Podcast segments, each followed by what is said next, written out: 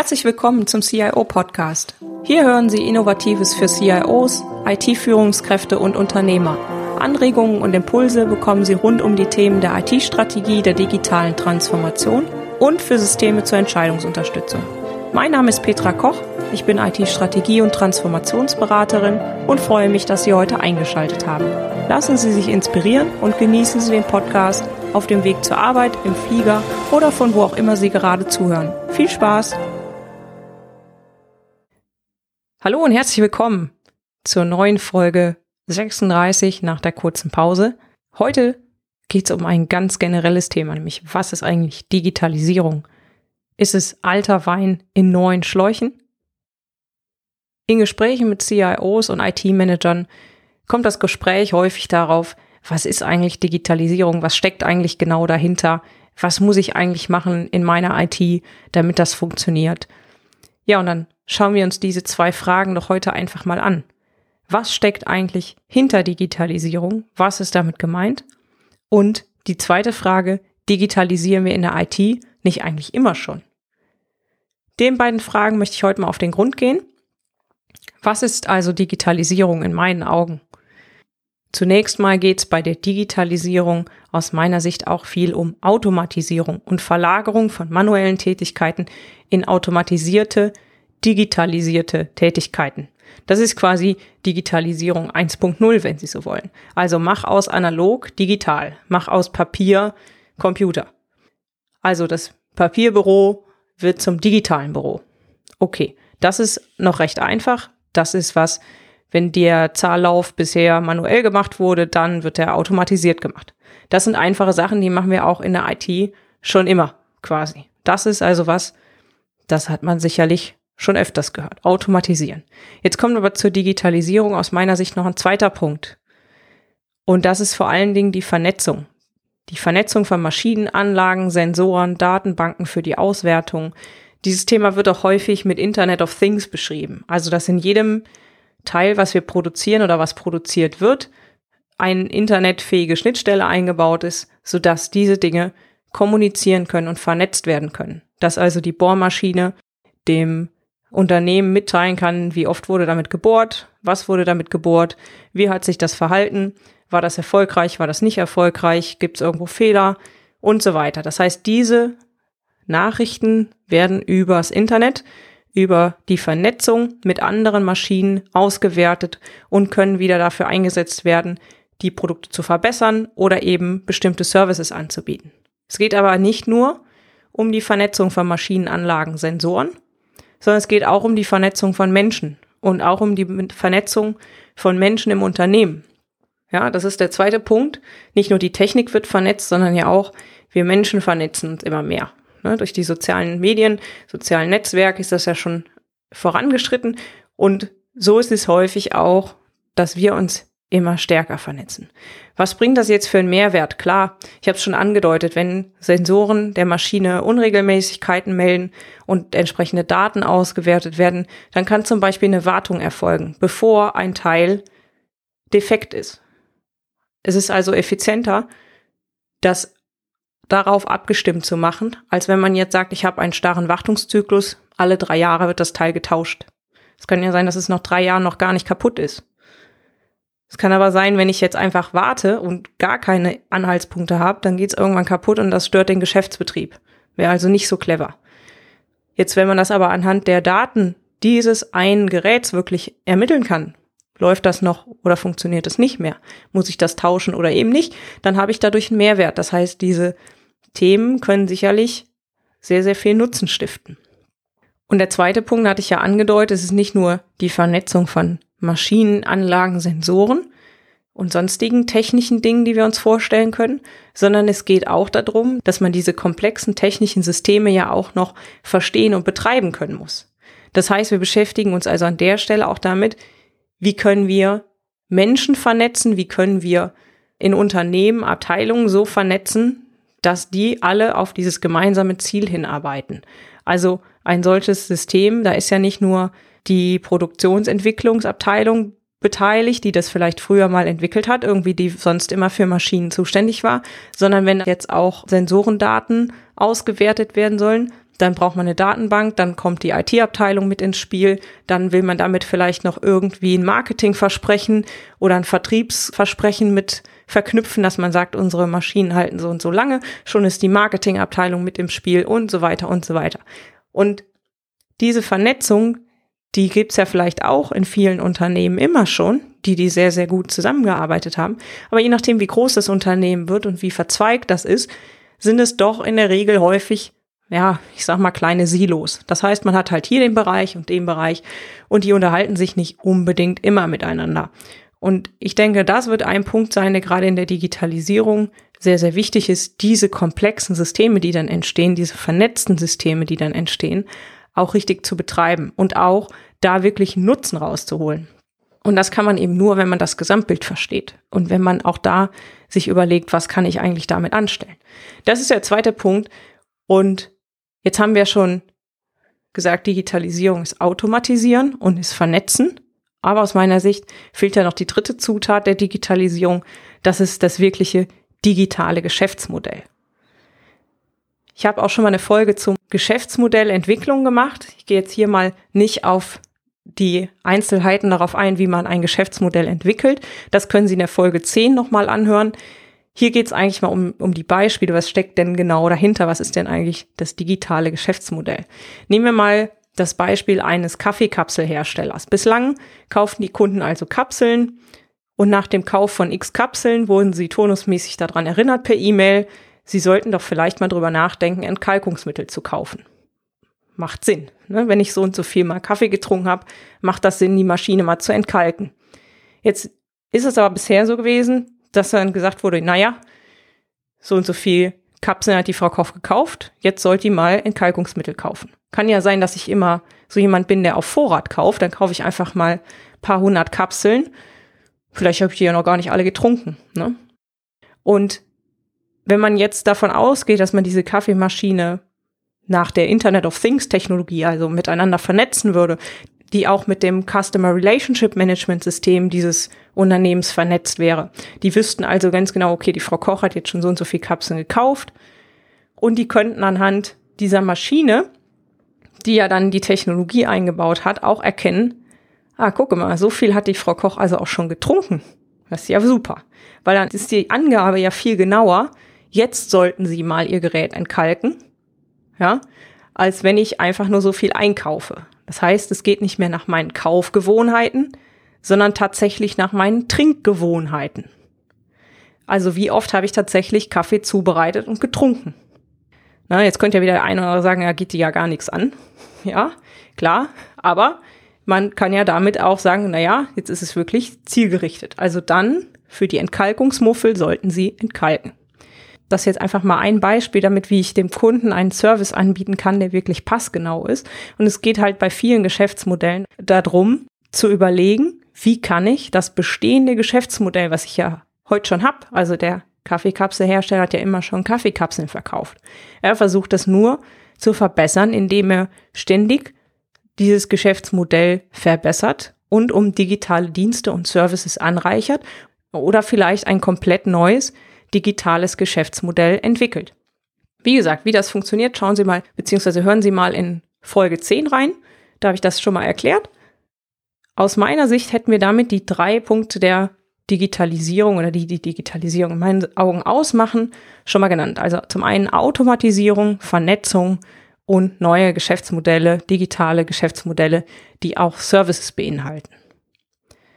Und dann kommen wir mal zur zweiten Frage digitalisieren wir in der IT dann nicht einfach immer schon? Also machen wir das nicht einfach schon, seit es IT gibt? Und das ist wirklich oft in Gesprächen, wo man einfach sagt, na ja, aber das ist, ist ja jetzt gar nichts anders als vorher. Und wie gesagt, aus meiner Sicht ist es die Automatisierung und ein Teil der Digitalisierung, die wir immer schon machen, also Digitalisierung 1.0, das macht die IT sicherlich immer schon aus. Und da ist sicherlich die IT-Abteilung in den meisten Fällen schon vielen anderen Bereichen im Unternehmen ein Stückchen voraus. Was aber auch da neu ist aus meiner Sicht, und das stelle ich immer wieder fest, ich in den Unternehmen damit zu tun habe und das bei Beratungsprojekten dann auch mit den Kunden zusammen erarbeite, ist, dass die Vernetzung und das digitale Geschäftsmodell häufig noch nicht so ausgeprägt ist, wie man das vielleicht erwarten würde. Und Mit Vernetzung tun sich auch manche ITler schwer. Aus gutem Grund, weil bisher hatten die ja die Hoheit über viele Sachen. Ja, wenn ich jetzt IT in einem Unternehmen mache, dann bin ich derjenige, der die Systeme betreibt. Dann bin ich auch derjenige, der entscheidet, welches System wohin kommt. Wenn ich aber jetzt in einer vernetzten Welt lebe, auch in einem vernetzten Unternehmen, wo vielleicht plötzlich jetzt so eine Produktionsabteilung auf die Idee kommt, irgendwie Maschinen mit Sensoren auszustatten und da auch irgendwie Daten auszuwerten, dann habe ich ja plötzlich gar nicht mehr den Stand, den ich vorher hatte, weil ich kann das ja gar nicht mehr alles alleine entscheiden. So, und das sind so Punkte, wo es auch darum geht, nicht nur die technischen Anlagen und Maschinen und Systeme zu vernetzen, sondern auch die Mitarbeiter zu vernetzen und dabei mitzunehmen. Also das IT, Marketing, Vertrieb, Controlling, Produktion und wie sie alle heißen, die Abteilungen, zusammenarbeiten. Und in vielen Unternehmen sind da häufig bisher nur marginale Berührungspunkte gewesen und die Kommunikation untereinander, die ist da eher gering. Und wenn man jetzt die Digitalisierung voranbringen möchte, dann ist das in meinen Augen ein Punkt, wo man auf jeden Fall ansetzen sollte, wo man auch die verschiedenen Bereiche, die dann mit diesen neuen Geschäftsmodellen betraut sind, auch zusammenbringen muss und diese Geschäftsmodelle eben auch wirklich komplett durchdenken muss.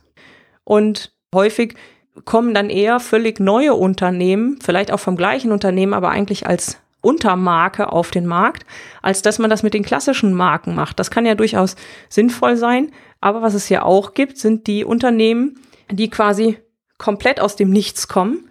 Das sind so Unternehmen wie Uber zum Beispiel, die ja auf einmal plötzlich die ganz klassische Branche der Taxifahrer revolutioniert hat. Und das Erstaunliche ist ja zum Beispiel, dass Uber gar kein einziges Auto besitzt. Das ist ja nur die Plattform, die Menschen einen Service anbietet, Menschen mit Auto und Menschen ohne Auto zu vernetzen. Und vielen etablierten Unternehmen aus meiner Sicht fehlt halt heute ein digitales Geschäftsmodell, wo man sich über Services, Plattformen und Austausch und Vernetzung Gedanken macht. Ne, das ist dann, häufig wird dann diskutiert, naja, was bringt uns das denn? Was bringt uns als Unternehmen jetzt diesen neuen Service, den wir anbieten? Da wird aber wenig darüber nachgedacht, was will denn der Kunde eigentlich und wo sind eigentlich heute noch Schwierigkeiten, die der Kunde bewältigen muss. Nimm mal das Beispiel der Musik. Früher musste man zur Musik kaufen in ein Geschäft gehen und hat ein ganzes Album gekauft. Ja, und dann, wenn einem da fünf Lieder nicht gefielen, war das egal, dann muss man trotzdem das ganze Album kaufen. Irgendwann etablierten sich Musikplattformen, wo man einzelne Musiktitel kaufen konnte. Die waren digitalisiert, musste ich nirgendwo mehr hinlaufen, konnte ich so kaufen. Und heute geht das noch ein Stück weiter. Heute sagt man, ah ja, jetzt musst du das ja kaufen, vielleicht hörst du das Lied aber auch nur vier Monate oder fünf Monate und dann ist ja schon wieder alt, dann hört man ja wieder was Neues. Und deswegen gibt es Streaming-Dienste. Das heißt, immer wieder hat man sich überlegt, wie kann eigentlich der Nutzer da besser begleitet werden, weil manche Musik hört man ja nur zeitweise. Und dann legt man die wieder in den Schrank und hört sie nie wieder. Das Beispiel der Musikindustrie ist deswegen so gut, weil die, die Digitalisierung schon deutlich früher hatten als andere Branchen. Wenn wir jetzt mal kompletten Schwenk machen und zum Beispiel wie in Folge 32 besprochen, uns mal die Digitalisierung im Krankenhaus anschauen, dann sehen wir, dass da noch recht viel analog ist.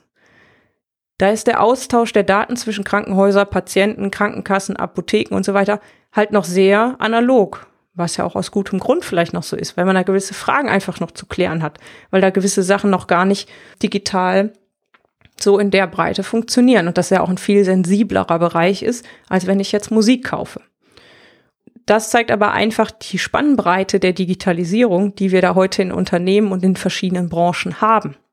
So kann man es eigentlich gut zusammenfassen.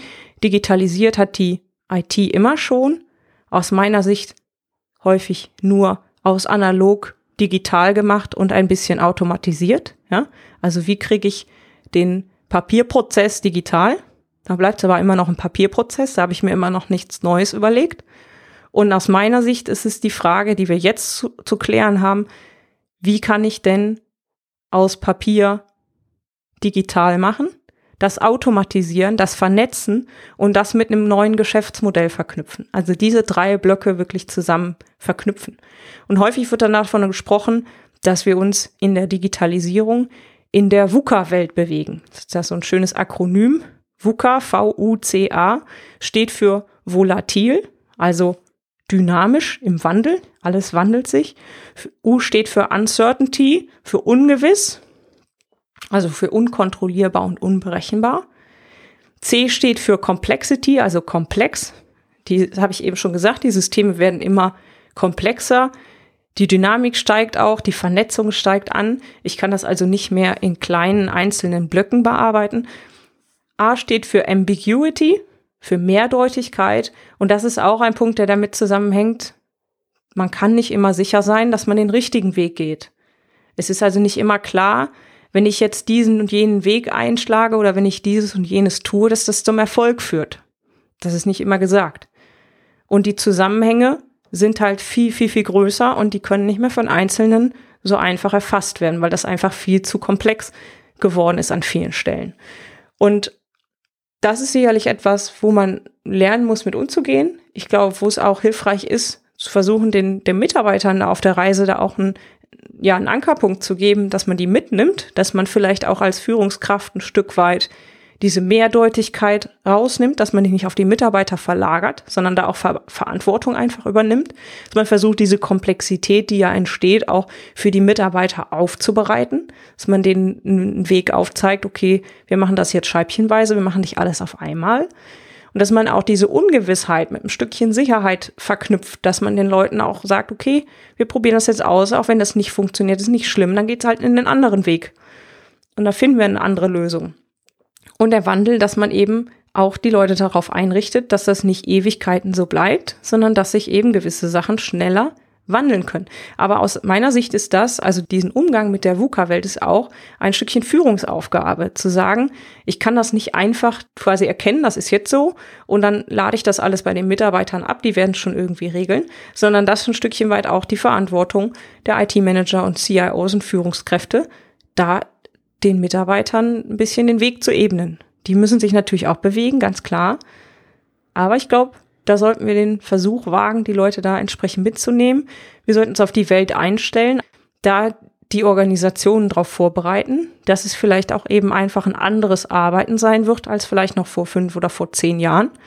Und ja, die Fähigkeiten auch dahingehend anpassen der Leute. Ne? Dass sie, wenn sie überlegen, okay, wie muss ich meine Leute jetzt entwickeln, damit das funktioniert, dass sie da auf die Fähigkeiten achten, was brauchen die denn zukünftig? Nicht, was haben die immer schon gemacht? Ja, wenn jetzt einer wunderbar immer schon Server administriert hat, ist das ja gut. Aber was macht der denn in, in den nächsten drei Jahren? Macht der da immer noch das Gleiche? Und das ist ja die Frage. Und auch da können Sie gerne nochmal in die Folge 22 reinhören. Da habe ich aus meiner Sicht schon mal die Fähigkeiten aufgelistet oder beschrieben, die man aus meiner Sicht in der Zukunft braucht. Und das ist halt an vielen Stellen auch ein bisschen abgewandelt zu dem, was man halt in den letzten fünf bis zehn Jahren so in der IT gebraucht hat, beziehungsweise auch da ist es nur so, die Prioritäten verschieben sich einfach. Es ist ja nicht komplett neu, das andere ist auch nicht komplett weg. Aus meiner Sicht verschieben sich da aber die Prioritäten und die Menge der Fähigkeiten, die ich halt brauche, an einem Punkt. Also ich brauche vielleicht heute mehr Leute, die Anforderungen der Kunden verstehen, als vielleicht vor fünf Jahren, wo es darum ging, bau das einfach mal. Da war das nicht so viel rechts und links, ja. Ein ERP-System einführen, hieß es erstmal ERP-System einführen. Wenn ich da jetzt heute drüber nachdenke, okay, äh, die beste Kunden-Experience zu schaffen, da muss ich mir schon mehr Gedanken drüber machen. Das ist nicht so ein einfacher Weg und der ist auch mehrdeutig und der ist auch komplex und ungewiss. Und da geht es einfach darum, dann brauche ich einen anderen Skill als jetzt vielleicht noch vor ein paar Jahren. Ich hoffe, ich habe Sie ein bisschen inspirieren können auf dieser Reise durch die Digitalisierung möchte auch ein bisschen zum Nachdenken anregen. Also wenn Sie da irgendwie sagen, na ja, aber Digitalisierung, was heißt das eigentlich für mich? Freue ich mich über Ihre Nachricht. Alle Shownotes mit Details zu dieser Podcast-Folge und dem Transkript sowie weiterführende Links finden Sie wie immer unter www.cio-podcast.de slash CIO 036. Herzlichen Dank fürs Zuhören. Sie hörten den CIO-Podcast mit Petra Koch. Wenn Ihnen der Podcast gefallen hat, freue ich mich über eine Bewertung bei iTunes. Sie helfen damit, den Podcast bekannter zu machen. Alle Shownotes zum Podcast finden Sie unter www.cio-podcast.de. Dankeschön und auf Wiederhören.